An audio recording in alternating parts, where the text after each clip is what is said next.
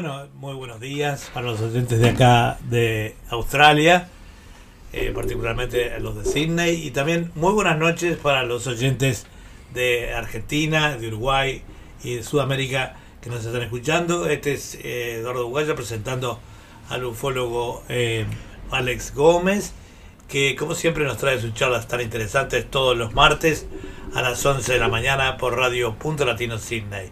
Buenos días, Alex. Eduardo, como siempre, un gusto estar con vos y trabajar con vos. Eh, la verdad que un placer y una alegría de encontrarlo porque estuvimos una semana donde lo desencontramos.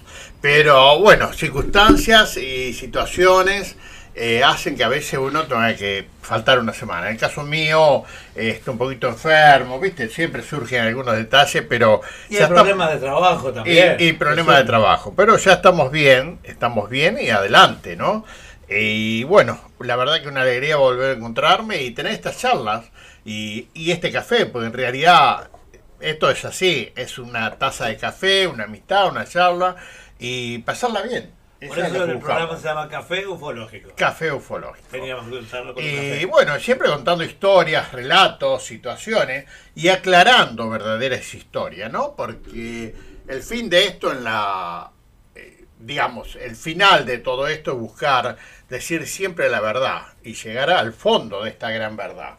Hemos vivido bajo una eh, continua, continua hablo, eh, presión de mentiras y engaños de parte de altos personajes de la sociedad del mundo, en el cual siempre hemos- sido engañados de una forma u otra, o hemos sido mal engañados, ¿no? Entonces buscamos este, de hacer de esto algo real, eh, contar una verdadera historia que mm, para muchos les puede llegar a doler, a otros no tanto, pero intentamos de que llegue a todos, Eduardo, adelante.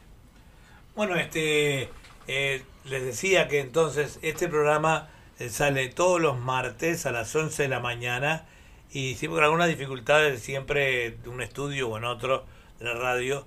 Eh, tal es así, hay problemas de trabajo que se van planteando también, dado que no vivimos de la radio. Y entonces eh, algún programa va a salir en vivo, pero vía telefónica. Es decir, desde el estudio eh, número 4, que es en mi casa, este, y Alex eh, desde su casa o donde se encuentre, vamos a salir en vivo y en directo, pero por teléfono, ¿verdad? Para tener mayor, mayor continuidad con este tema. Claro, eh, para que no se platee. Hay veces que tenemos situaciones que se lo hace un, poquito, un poquito difícil porque nosotros no vivimos de la radio, nosotros amamos la radio y hacemos radio porque en realidad es la pasión nuestra, la pasión de Eduardo, un, un hombre de radio de toda su vida y la pasión mía de poder dar estas charlas, estas lindas charlas e historias o relatos o situaciones que hacen que la gente se enganche mucho con aquella forma o el estilo mío propio de poder contar esto y, y a veces de cambiar un Sí, poco. como dicen los oyentes, es la manera como vos lo contás, como vos lo narrás, que lo hace más interesante. Y por ejemplo, eh, tenés eh, esas historias, las historias que nunca se contaron. Y eso es lo interesante, la búsqueda, ¿no? El decir, bueno, alguien que por lo menos se dedica a investigar seriamente los temas. Hoy vamos a tener un tema muy interesante, Eduardo. Un tema que eh, te diría, eh, no mucho se ha hablado de esto por una cuestión de la famosa sociedad eh, que se llama religiones. Sociedad Anónima es una compañía grande, ¿no? Que produce mucha cantidad de millones de dólares diariamente. Eh, nosotros en radio no cobramos, lo hacemos gratis, pero amamos lo que hacemos. Y la diferencia es que nosotros vamos a contar la verdad de la verdadera verdadera historia. Es medio como que estoy volviendo al mismo tema, ¿no? La verdad sin- de la verdadera sin- historia sin me restri- sonó un poco sin restricciones. sin restricciones, ¿no? Entonces, hoy vamos a tener una historia eh, que en un momento marcó un antes y un después de, podríamos decir, de muchísima gente que vivió un engaño terrible y que fue muy duro para todos, pésimo para todos. Y este caso es el caso de la Virgen de Fátima. eh, su conexión extraterrestre o la historia nunca contada. Yo le pondría como la historia nunca contada de esa conexión extraterrestre de la Virgen de Fátima. La, la realidad es que esto sucedió un 13 de mayo de 1917. Yo no había nacido, te aviso Eduardo, por las dudas. 1917, los tenemos que remontar a 1917. O sea, falta de tecnología, falta de comunicación. Eh, en realidad estaba Europa muy avanzada, pero no era que el, avance de una conexión de conocimiento generalizado, sino que había una cantidad de gente analfabeta en el mundo muy grande. Em, no existía casi radio, no existía casi, no existía televisión, radio, muy poca radio, recién empezaron a surgir los primeros movimientos de radio y televisión no existía, no había nada, eh, había telégrafo, estaba recién este, en el curso de lo que era el teléfono, estaba en el curso de la Primera Guerra Mundial. Claro, 1914, 1918, Primera Guerra Mundial. O sea, fue una etapa durísima donde la sociedad del mundo estaba, digamos, en una situación buscando una salida a algo, decir, denme un poco de respiro para los graves problemas que había, ya que el mundo venía de muchísimas pestes, de muchísimos problemas, eh, venía también de algunas pandemias. Guarda, tengamos en cuenta que ya veníamos acarreando pandemias, muchísimas muertes. Hubo por acá, por esa época, la época de la fiebre amarilla, creo, ¿no? una de esas pandemias grandes. Grandísima pandemia. Y el otro tema fundamental, la Primera Guerra Mundial. Una locura total de un par de muchachos que se enojaron y un día eh, arrancamos con una guerra para curar el honor de ciertos personajes de la de, de, con algunos títulos como Marqués, Ray y toda esa historia que en el final de cuentas este, murieron millones de personas por eh, simplemente cuatro o cinco personajes de su momento que se sintieron heridos por una situación. Y bueno, el mundo pagó por eso muchísimo. Esto nace más o menos para dar un pantallazo, 1917, lo que era en ese momento. Eh, lógicamente, eh, hay personajes que no pierden pisada y que aprovechan todas las situaciones, Eduardo. ¿eh? No, se pierden una. Digamos, dicen, mira, esto justo calza con esto. O sea, son eh, gente que vive y, y, está a la altura de poder hacer de esto una, un negocio más de lo que ya tenían, porque ellos vienen haciendo negocio desde hace 2000 años. El 13 de mayo de 1917, tres niños portugueses eh, se encontraban pastando, cuidando unos ganados, en un lugar que se llama, el lugar se llama Fátima. La Virgen no era, el lugar se llama Fátima. O sea, ellos fueron a un lugar que está en Portugal que se llama Fátima y ahí estaban cuidando unos animales. La historia que cuentan, hablemos primero de la historia que los contaron a nosotros, la historia que recibimos nosotros, que siempre nos ponen una historia con ciertos matices eh, místicos, religiosos y con historias que hacen que uno se sienta culpable.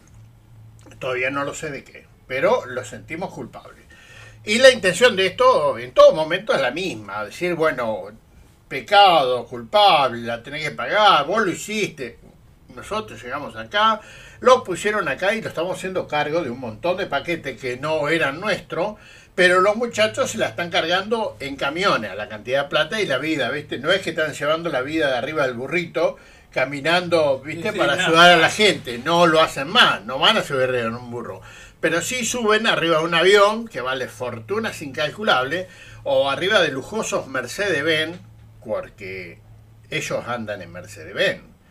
No sé si sabía, le van a doler pero ellos no andan en un auto marca Carlito, andan en un Mercedes-Benz. O Ferrari o, o Ferrari. porque, Claro, ¿viste? No, o sea, de pobre y humilde no les quedó absolutamente nada. Pero vino en 1917 la oportunidad, un 13 de mayo, un 13 que el 13 es un número muy místico, eh, por un montón de situaciones que tienen que ver con el tema de extraterrestre. En el tema extraterrestre tenemos un número clave que es el 13, que figura como uno de los números Oh, clave. Hoy justamente es martes 13. Exactamente. Por esa razón busqué este tema, porque hoy es martes 13, y quería dar un poco un pantallazo de esta historia de estos tres chicos, que dos de ellos eran primos, o sea que había uno que no, dos de ellos primos, Jacinto y Francisco Marto. Marto, eh, origen portugueses. Eh, bueno, ellos estaban cuidando animales en una cima de una loma, o en un cerro, le podríamos llamar, y se encuentran de pronto con una gran sorpresa. Eh, la historia verdadera habla de que primero hubo como un movimiento de soles, hubo un movimiento de sol, y él- ellos hablaban de soles, no hablaban de sol, porque cuando pasaron los años y se le hicieron la pregunta a estos nenes que ya no eran nenes, cuando ya eran señores grandes, le preguntaron movimiento de sol. Dice, no, no, de soles. ¿Cómo soles? O sea que se cruzaban soles. Se cruzaban soles. Perfecto. Como eso no fue escrito, porque en realidad la historia la, la contó un personaje importante de la Iglesia Católica, donde dijo que eh, se presenta eh, Dios en una forma de luces y empieza a jugar con el sol y luego aparece una señora que le ponen de nombre el nombre del lugar, que para ello pasa a ser una virgen.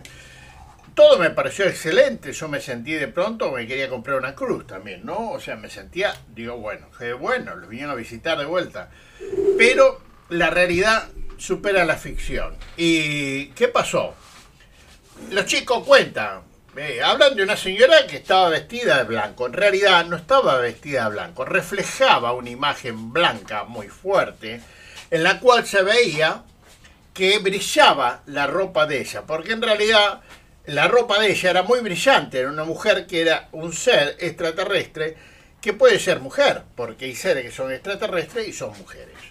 Y que el brillo de esta mujer hizo que eh, se sintieran como asombrados, pero lo interesante de esta parte, de esta situación, fue que en realidad lo podían ver estas dos mujeres, el nene, porque habían dos nenas que eran primas, y un nene. O sea, estas dos mujeres podían ver y escuchar. Este primo, o sea, perdón, este amigo, que era un nene que estaba con ellos, no podía ver ni escuchar lo que estaban viendo estas dos chicas. O sea, la situación era totalmente distinta una con otro. Pero eso no lo contaron porque no era muy importante, pero sí es muy importante para aquellos que sabemos cómo se mueve el sistema. De cualquier forma, la situación esta, de la cual le comentaron que se iba a repetir todos los 13 de cada mes por un tiempo, era una forma de mostrar que iba a haber una conexión continua con estos chicos. Nunca hablaron de vírgenes, nunca hablaron de nada que ver con lo que sea eh, espiritualmente Dios en algún aspecto. Eh, simplemente la conexión fue este personaje extraterrestre con una eh, con dos nenas que quedaron maravilladas. Eh, donde se les dijo lo que estaba pasando y lo que venía y iba a pasar en el futuro. Las nenas no tenían una preparación de ninguna índole. Estamos hablando que eran chicos que vivían en el campo en Portugal.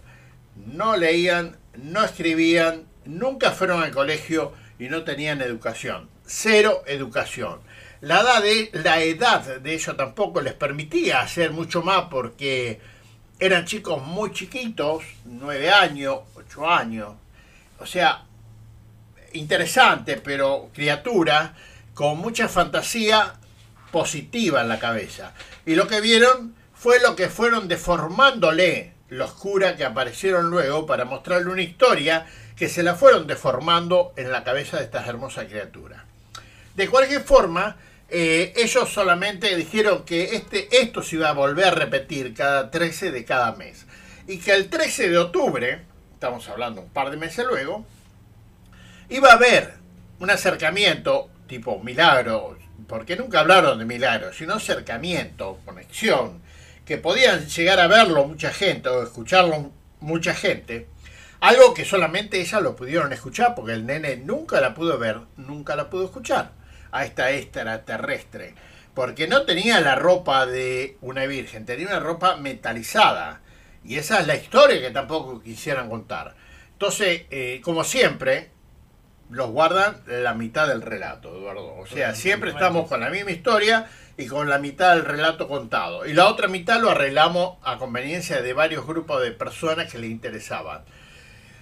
Y el día 13 de octubre de ese año se presentaron unas 70.000 personas para ver eh, ese movimiento de sol, porque en realidad nunca hablaron que ellos iban a bajar o iban a bajar de las naves o se iban a presentar, aparte los curas, en ese momento tenían una gran influencia en la ignorancia de la gente. En el o sea, hablamos de ignorancia en el buen sentido, de ignorar, de no saber.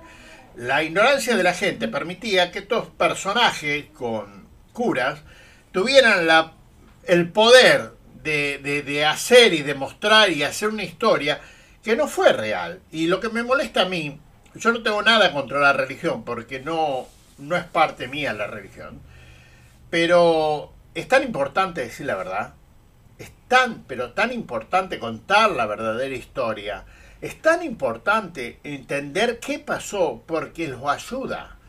No solo los ayuda en ese momento, los ayuda en el futuro para poder entender situaciones.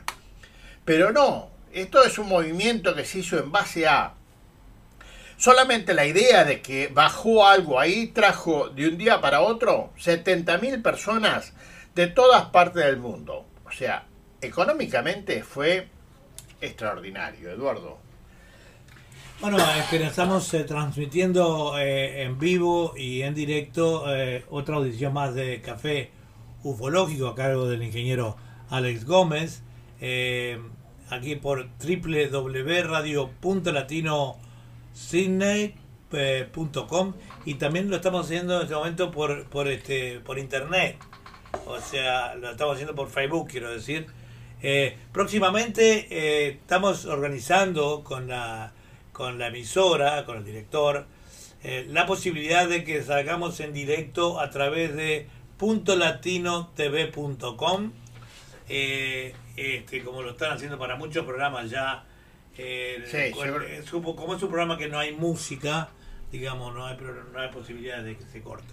Pero este eh, vamos a, a, seguir saliendo todos los martes en vivo en directo por, por la radio y eh, se verá eh, cuándo vamos a poder comenzar a transmitir por televisión, aunque algunos programas Alex lo va a hacer desde los estudios de Punto Latino TV.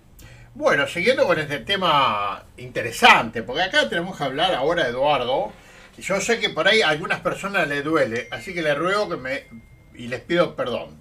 Pero la verdad es lo más maravilloso que hay. Decir la verdad es fantástico, porque uno se siente aliviado, diciendo, bueno, me engañaron, lo felicito, pero no me vuelven a engañar nunca más. ¿eh? Ahora, el milagro, el famoso milagro del sol, que fue para colmo fue una situación muy especial. Eh, esto lo cuenta una señora de, apellido Lucía dos Santos. Eh, ella se presentó ese día como cualquier otro día, pero ese día en, especial se presentó porque le aseguraron que la señora del Rosario, o sea, le habían cambiado el nombre, o sea, era, había estado la Virgen de Fátima, pues fue en Fátima, pero en ese momento la señora del Rosario anunció que la, guerra se iba a acabar. O sea, eh, ya se sabía de antemano, porque estamos hablando de 1917, ya la guerra estaba en sus finales, y, bueno, lógicamente volvieron de la guerra muchísima gente en Europa, fundamentalmente Portugal, España, gente que fue a morir por alguien que ni tenía ni idea, y volvieron y, lo único que buscaban esa gente que habían participado en una guerra atroz porque la Primera Guerra Mundial fue espantosamente atroz, ya que se usaron gases, eh, fue, fue durísima, que serían curados. O sea, la intención de los curas era, sí, vengan, vengan esa procesión que se va a hacer, y que eran 70, se hablan más de 70.000 personas, donde iban a ser curados, bueno, y sanados, y, y aparte perdonados de los pecados, y que, bueno, que menos, ¿no? Los nenes dijeron, ¿ustedes vieron eso? Sí, nosotros, las dos nenas dijeron, sí, lo vimos, es verdad, pero del otro no podían hablar porque no le dieron lugar, porque primero tenían un idioma muy típico de una villa. No estamos hablando de la gran ciudad de, de, qué sé yo, de, Portugal. No, estamos hablando de una villa chiquitita en Portugal, que tenía un dialecto especial, que no era la comunicación común que tenía todo el mundo. Eh, hay un millón de cosas que hicieron que se aprovecharan estos personajes nefactos con apellidos eh, de la Santísima, ¿no? Eh, y estos curas aprovecharon todo eso y armaron todo un paquete este paquete venía todo incluido, ¿viste? Ayuno, ayuno, estaba todo, ¿viste? Claro, porque era, era descomunal. No, usted no tiene una idea, se han hecho 50.000 libros y se han dado 50.000 charlas sobre un personaje que no existió. Lo, lo insólito es eso. La cuestión es que se presentaron 70.000 personas o más, Eduardo. Pero ¿sabe qué pasó? No fueron porque no es la historia como se la querían contar. Solamente hubo un movimiento de sol. O sea, el sol de ese día, que no era un sol. A ver, si yo te llevo afuera y te muestro una nave tremenda que brilla con el sol y que se empieza a mover con el sol, vos en tu vida en 1917 vieron lo que era algo en el cielo, porque Estamos hablando que en la Primera Guerra Mundial recién se empezaron a salir los primeros aviones a hélice. O sea, ver una nave que brillaba en el cielo, ellos consideraban que era un sol. De vuelta nos engañaron. Entonces la nave, o sea, la nave extraterrestre, se movía y originaba un brillo de otro sol. Bueno. Claro, para la mentalidad de ellos eran soles. Claro, eran todos soles, ¿no? Y este Acá la historia es que hubo una intervención de extraterrestre en una situación que hubiera sido mucho mejor que la hubieran contado como era realmente. La iglesia se tomó el trabajo de decir, de hablar de que hubo un, un mensaje que habría la historia. Todo mentira, no hubo ningún mensaje. No dejaron ningún mensaje, no dejaron nada escrito, no hubo ninguna historia, solamente lo vieron dos nenas que eran muy chiquititas. Se acercaron para decirle de que no estaban solos, le contaron lo que iba a pasar dentro de lo que ellos podían entender en el planeta, pero no, mucho más que eso. No o sea, después de estos pasaron varios meses en que sí, la nave volvió varias veces y se mostró moviendo el sol, pero nunca más tuvieron conexión. O sea, hicieron de todo esto un, un negocio que fue un espanto, un negocio que fue, a mi criterio, esto lo me atrevo a, decirlo yo, porque fueron, como bien dice, manipulados. Obviamente, obviamente que sí. Totalmente manipulados. Totalmente. Eh, una historia manipulada, una historia armada, manipulada, una historia que la, hicieron a gusto y piacere de, de estos personajes de la iglesia. Lamento mucho por aquellos que sean fanáticos o hacedores de la iglesia. Pero la verdad es primero. Y le digo, es muy difícil, es muy difícil engañar a todo el mundo. Podrán engañar a un grupo de gente, pero no pueden engañar a todo el mundo como lo engañaron de esta forma. Y aparte, la forma que hicieron fue para lograr eh, primero, crear iglesias con el nombre de la Virgen de Fátima, crear sociedades, crear escuelas, hacer millones de libros, eh, eh, estampitas. Vamos, muchachos. Toda una, industria montada alrededor de eso, ¿no? fue, tremendo, fue tremendo. Mirá, la historia o los milagros que habían prometido hablan de defraudación los extraterrestres nunca defraudaron a nadie, porque en realidad, vamos a ser honestos, nadie o muy poca gente, muy poca gente cree que hay gente que está viviendo o son extraterrestres. O sea, ellos no prometieron nada, los que prometen son los de acá, no los de afuera. Lo que hicieron los de afuera era mostrar que no están solos, que hay un acercamiento. Y por ahí los puede defraudar ciertas situaciones, sí, también, pero ellos no tienen deuda con nosotros. En realidad, ellos están intentando no dañarlos y ayudarlos en lo posible para poder llegar a nosotros a entender con el pasar de los tiempos, ir evolucionando como seres y entendiendo un poquito más, porque estamos hablando en 1917, que eran todos, o no todos, pero te hablo, un 70-80% muy ignorantes, pero muy ignorantes, entonces era muy fácil, ¿viste? Llevarlos por un camino equivocado. Eh, las consecuencias las están pagando ahora, porque se están descubriendo todos los fraudes, todos los fraudes que han hecho y están haciendo. Y son tanto que podríamos hablar, pero programas y programas y programas de los distintos fraudes. Pero el fraude de la, de la Virgen de Fátima fue terrible, terrible porque todo lo que estamos en el tema de investigación, todo lo que sabemos qué es lo que realmente sucedió ese 13 de octubre. Y la verdadera historia y el engaño que hicieron y cómo lo engañaron a estos nenes, porque los nenes vieron lo que vieron, pero nunca mintieron.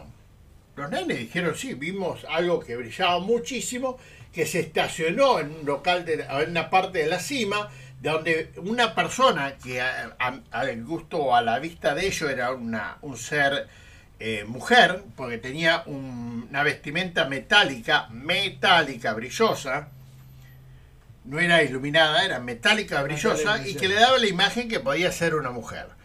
Bueno, de ahí en más, los muchachos de la iglesia armaron el paquete y salieron a vender. Y vendieron, porque les digo que vendieron a granel. Bueno, no hubo Virgen de Fátima, lo lamento en el alma. Hubo un acercamiento de los tantos contactos extraterrestres que hemos tenido y de los que vamos a tener. Porque hemos tenido contacto extraterrestre en lugares insólitos, hasta en una cancha en Italia. Un famoso partido en Italia donde tres platos voladores estaban arriba de un estadio y, fue visto por 25.000 personas. Estamos hablando de 1956 al 58.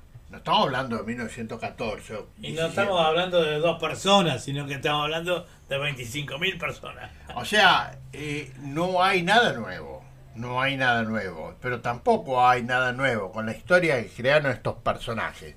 Que la verdad a mí me pone muy mal. Eh, no es que yo sea un escéptico, yo creo, pero no creo en la fantasía que me quieren hacer vender esto. Tampoco creo en toda esa historia o el fanatismo de tener que andar de la forma que andan ellos, vestidos con una sotana hasta el suelo para decir yo soy bueno, o de las otras religiones que se tienen que vestir de una forma eh, realmente payasesca para decir yo pertenezco a la, religión tal. No es necesario, señores, no es necesario. Es importante ser buena gente, ser honesto, ser seriamente honesto y decir la verdad siempre ya por lo menos con eso los ayudamos para poder sobrevivir en esto que se llama evolucionar dentro de una sociedad. Pero yo creo que la base de todo este tema pasa por este lado. Eduardo, tu opinión es válida. Yo creo que sí, estos avistamientos, este tipo de cosas se han ido con el tiempo eh, eh, cambiando, digamos, en manera de aparecer, en manera de verlos, pero la aplicación válida está en la investigación, que es lo que eh, hace que las cosas se, se vean más verídicas. Y acá tenemos un investigador del tema, ¿no? Mira, esto Eduardo arrancó hace algunos años atrás cuando la señora Fina de Armada y un historiador portugués famoso se llama Joaquín Fernández, con ese de final, Joaquín Fernández, eh, publicaron en un libro la historia, qué pasó realmente Estamos hablando de un historiador portugués y una señora que pertenece a la comunidad portuguesa de esta zona, contando lo que realmente pasó en un libro, un libro que no es tan famoso, un libro que no es tan famoso, que se llama Intervención extraterrestre en Fátima. Intervención extraterrestre en Fátima. Así se llama el libro.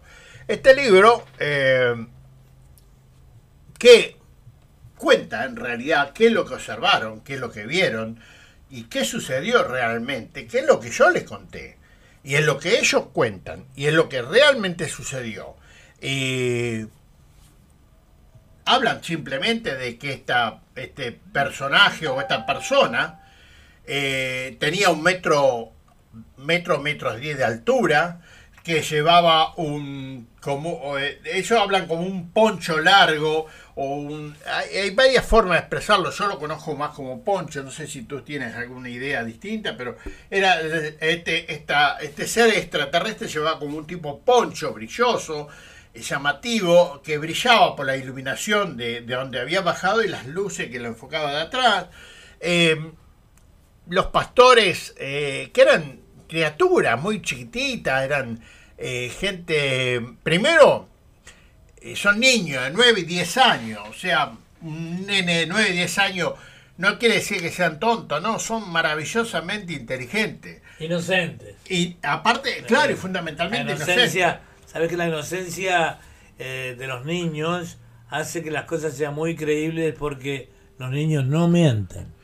Aparte ellos hablan, las dos personas que, porque eran tres, pero solamente dos escucharon y dos vieron. O sea, la otra tercera persona no vio ni escuchó. Porque ser le hablaba, pero no le hablaba con, o sea, le hablaba telepáticamente. O sea que ellos recibieron toda la comunicación telepáticamente. O sea, a ver, eh, lo que voy es, por favor, por favor, yo creo que es tiempo de que empecemos, empecemos a bajar, es tiempo de que empecemos a ser más realistas, es tiempo que empecemos a ver las cosas como son. Yo entiendo que estos personajes necesitan eh, tener todos los días alguien nuevo para inventar un santo nuevo. Pero lamentablemente no es el medio, el, el medio es otro. La situación es, el mundo necesita de gente que diga la verdad. El mundo necesita gente que trabaje para el mundo. O sea, que los enseñen a ser un poquitito más bueno, porque nuestra obligación es ser buena gente. Esa es nuestra obligación. obviamente. No hay nada más que eso. Y no me mientan, por favor, no me mientan, no me engañen. No necesitas engañarme, mentirme para lograr que yo te dé un diezmo o una plata. Y no necesitan eso, porque no existe eso. Y esta es parte de una historia que a mí me dolió, pero que era bueno aclarar porque esto es un poco la historia extraída de una de las chicas que se llamaba Lucía, Francisco y Jacinta. Eran tres, eh, tres personas y, ya todos fallecidos. O sea, creo que la última que falleció, creo que fue, me parece que Lucía fue la última persona que falleció, o sea, cerca de los 100 años, 100 años teníamos, aproximadamente 100 años, eh, no hace muchos años atrás falleció, pero antes de fallecer ellos contaron la historia, ellos contaron la verdadera historia, ya que también Lucía eh, se internó como monja, ya hizo el trabajo de monja, los dos otros fallecieron primero, fueron falleciendo, Lucía eh, pasó y se quedó en un convento y quedó, o sea, se convirtió en monja. Me parece genial, me parece bueno que una monja ayude, pero ayudar, uno puede ayudar de cualquier forma, no necesariamente siendo monja. Pero bueno, me, me parece genial, me parece fantástico, lindo, bueno, hacer y ayudar al prójimo, ser honesto, ser buena gente, ser buenas personas es lo más justo, lo más correcto y debemos ser todos iguales. Y esa es la forma única de poder vivir en paz con uno mismo, que es la base fundamental de sobrevivir en este tema. Ahora, yo sé que hicieron mucha cantidad de millones de dólares y yo sé que no lo compartieron ni lo van a compartir jamás con los pobres. Pero bueno, eh, ya por lo menos estamos descubriéndole alguna de las tantas mentiras organizadas de esta sociedad que la verdad me pone muy mal, porque esto es lo que nosotros podemos descubrir hoy, gracias a la tecnología, gracias a la historia todavía contada de estos chicos que hoy grandes, todos ellos fallecidos, pero que antes de morir contaron su verdadera historia. Y que estas dos personas que les comenté antes hicieron un libro y compartieron la historia de una verdadera o el verdadero desarrollo de la historia, como fue la doctora Fina de Armada y el historiador portugués Joaquín Fernández. Ellos dos contaron la historia que recibieron de esta persona que falleció al poco tiempo. hermosa relación, pero por ahí es como que se te cae algo, ¿no? Porque vos tenés una imagen creada de una famosa Virgen de Fátima que no existe y es muy duro para la gente, fundamentalmente para mi madre o para gente que, que realmente creyó y que puso todo creyendo en eso, ¿me entendés? Entonces el engaño es, es, lo peor que puede pasar. Y no somos culpables de nada. Acá no hay culpable, por favor. No hay ningún pecado ni culpable. Otra historia de ello que algún día la vamos a aclarar. Acá el único engaño y culpable de toda esta historia son ellos, no nosotros. Nosotros intentamos hacer las cosas bien, pero vivimos engañados continuamente con historias que no son reales. Lo mismo me pasó con personajes que cuentan o relatan historias de encuentro con extraterrestres y no fue reales. Hablamos del caso de muchísimos personajes, porque hay un, un famoso fraude que fue José Luis Jordán Peña, un español famosísimo, muy famoso, hizo mucha plata, escribía para varios libros y revistas. Sí, también está el fraude de, este lado, ¿verdad? está el fraude de. Claro, porque es muy que inventan historias de extraterrestres porque sabe que a, la, a mucha gente las cautivan estas historias, pero en realidad es, eh, es un fraude. Eso, este, este señor que se llama, o sea, llamaba, falleció, la verdad que fue, llegó a ser famosísimo una persona muy querible, pero lamentablemente en un momento determinado le tuvieron que decir, bueno, usted tiene que confesar la verdad o yo lo voy a demandar y lo voy a mandar a la cárcel, porque este señor para, tenía que escribir cuatro libros que no los pudo escribir y pidió plata prestada. Entonces, como no podía devolver esa plata prestada, el señor se llamaba José Luis Jordán Peña, no pudo devolver esa plata prestada, que era mucha plata en su momento en España. Entonces creó la famosa historia, muy bien contada, porque hay personajes que la cuentan muy bien. ¿eh? Este señor contó la famosa historia de los Humo, U-M-O, Humo, que era una nave que tenía una H en la parte de abajo. Era famosa, inclusive la gente todavía sigue creyendo que la historia de los humos es real que esa nave que hablaba, que bajaba, que les mandaba información, todo creado por un personaje que se llamaba José Luis Jordán Peña. Era todo ciencia ficción. Y toda ciencia ficción, toda una historieta de ciencia ficción. Y como tenemos otro que sigue dando charlas por el mundo, como Sisto Páez Well, una historia robada, lo voy a repetir, porque él me puede escuchar a mí y me va a poder decir algún día si yo estoy mintiendo, que me lo diga por favor Sisto Páez Well una historia robada del mejor amigo de su padre. Una historia totalmente robada que la está contando hasta el día de hoy. Yo tuve la suerte de tener una charla, juntos tuve una charla en distintos lugares, fue en la Universidad del Cine, en lugar. y donde yo le pedí por favor si podía mostrar de todos esos viajes fantásticos y extraordinarios y esos contactos extraordinarios que él tuvo y las situaciones maravillosas que él pasó, le dije, ¿me puede por favor mostrar una foto? No quiero dos o tres, ¿eh? Dije, pues viste por ahí, es mucho. Digo, ¿me puede mostrar una foto? A que no sabe qué pasó. No tenía la foto ni nunca tuvo una foto. No tiene foto, no tiene cómo comprobar, porque es todo mentira. Todo, porque, todo trucho. Le hicieron, le hicieron a Sisto Paywell en España, eh, en un programa que se llama El Ojo Crítico, lo voy a repetir de vuelta, porque él se debe acordar muy bien, tiene muy buena memoria para recibir todo. Eh, él hizo un programa, en un programa que los llamaron, que los del programa le dijeron, podemos hablar con usted, y él dijo, sí, no tengo ningún problema, pero yo cobro en dólares, porque él cobra en dólares. Entonces este, le pagaron en dólares para que él fuera al programa, pero con la condición que tenía que pasar por una máquina de la verdad. Entonces le hicieron la prueba con la máquina de la verdad. Que era una maquinita y le ponían unos cables y si estaba diciendo la verdad o mentira. Un polígrafo, no sé cómo le llaman. Exacto. Y el resultado, todo mentira. Todo mentira, se lo dijeron. El ojo crítico habla de él. El ojo crítico está, es un lindo lugar que está en, YouTube, lo pueden encontrar y pueden buscar la historia, la verdadera historia de este personaje, Sisto Paywell y la maquinita de la verdad. El ojo crítico Sisto igual Muy interesante porque al menos estamos encontrando de personajes que se han hecho plata, se han vuelto multimillonarios. A costilla de, Ah, eh, en costilla de la mentira y el falsa. engaño, y, y falsa. Como falsa. este José Luis Jordán Peña y el famoso fraude de los humos. Y les puedo hablar de personajes que tengo muchísimo en la lista. Ya es tiempo de que terminemos con los fraudes porque no hay gente tonta. Eh, hay gente con necesidad y búsqueda y conocimiento y, y querer saber más. Y estos personajes se aprovechan. ah, Se aprovechan. Tengo varios que ya con el tiempo los vi ahí defraudando a los que le creían, porque voy a empezar a contar la historia de varios que dicen ser investigadores y en su vida investigaron absolutamente nada.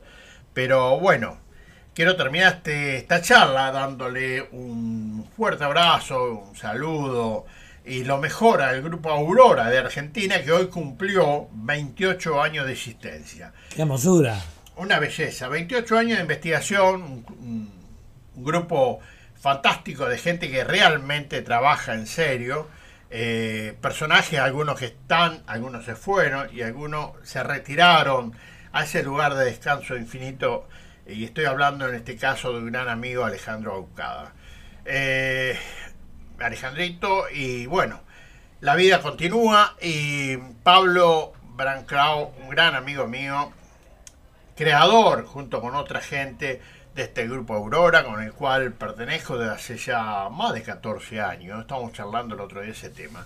Y el cual ha sido un gusto y un placer, y sigue siendo un placer, ser parte de un grupo de de investigación serio y responsable, que realmente va a la verdad y no se aprovecha de situaciones para lograrlo.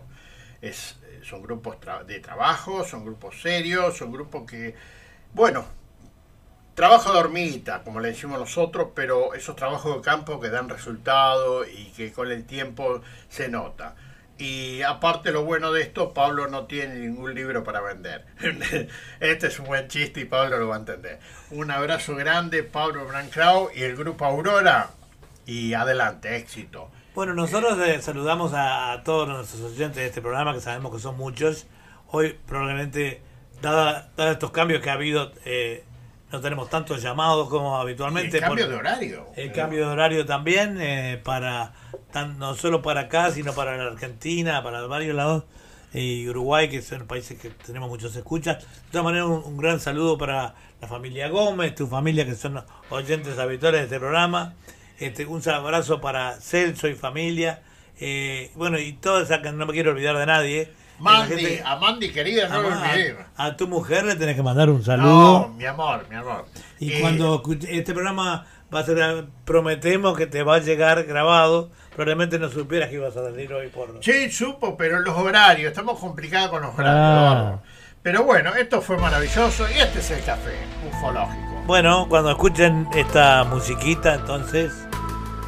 eh, la semana que viene, el día martes, estaremos presentando un programa más de Café Ufológico a cargo de Alex Gómez. Muchísimas gracias por su audiencia y será hasta entonces. Un placer, Eduardo, como siempre.